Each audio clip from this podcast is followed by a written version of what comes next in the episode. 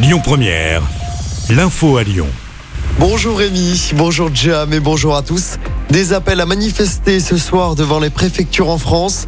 Le rendez-vous est donné à 19h devant la préfecture du Rhône à Lyon. Mobilisation pour soutenir les deux manifestants grièvement blessés. C'était à Sainte-Soline lors de la mobilisation contre les méga-bassines le week-end dernier.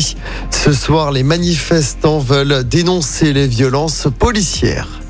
Les opposants à la réforme des retraites, toujours mobilisés, le périph' nord a été bloqué ce matin.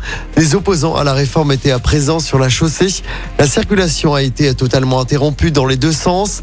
Les forces de l'ordre ont été rapidement envoyées sur place pour dégager les voies. Blocage également de trois campus de l'université Lyon 2 ce matin.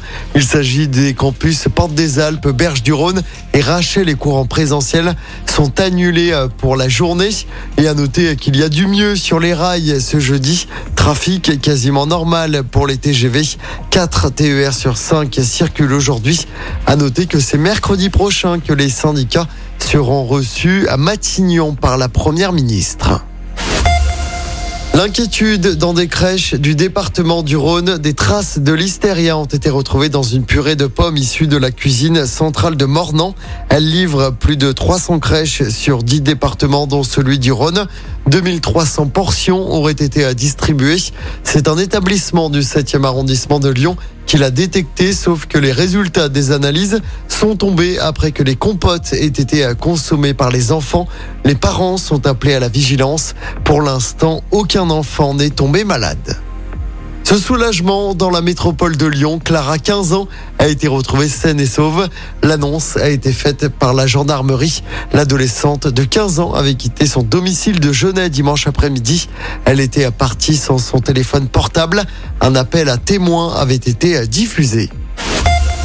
On termine avec du sport en football. Nos Lyonnaises vont devoir réaliser un exploit ce soir contre Chelsea pour se qualifier en demi-finale de la Ligue des Champions. Battu 1-0 la semaine dernière à domicile, l'OL tenant du titre doit donc renverser la tendance à Londres ce soir. Le coup d'envoi sera donné à 21h. Et puis en basket, pas de miracle pour l'Asvel. L'Asvel a été très largement battu en Euroleague hier soir. C'était contre l'Olympiakos, leader de la compétition européenne. Défaite 81 à 55 en Grèce. L'Asvel reste dernière de la Coupe d'Europe. Écoutez votre radio Lyon Première en direct sur l'application Lyon Première, lyonpremière.fr et bien sûr à Lyon sur 90.2 FM et en DAB+.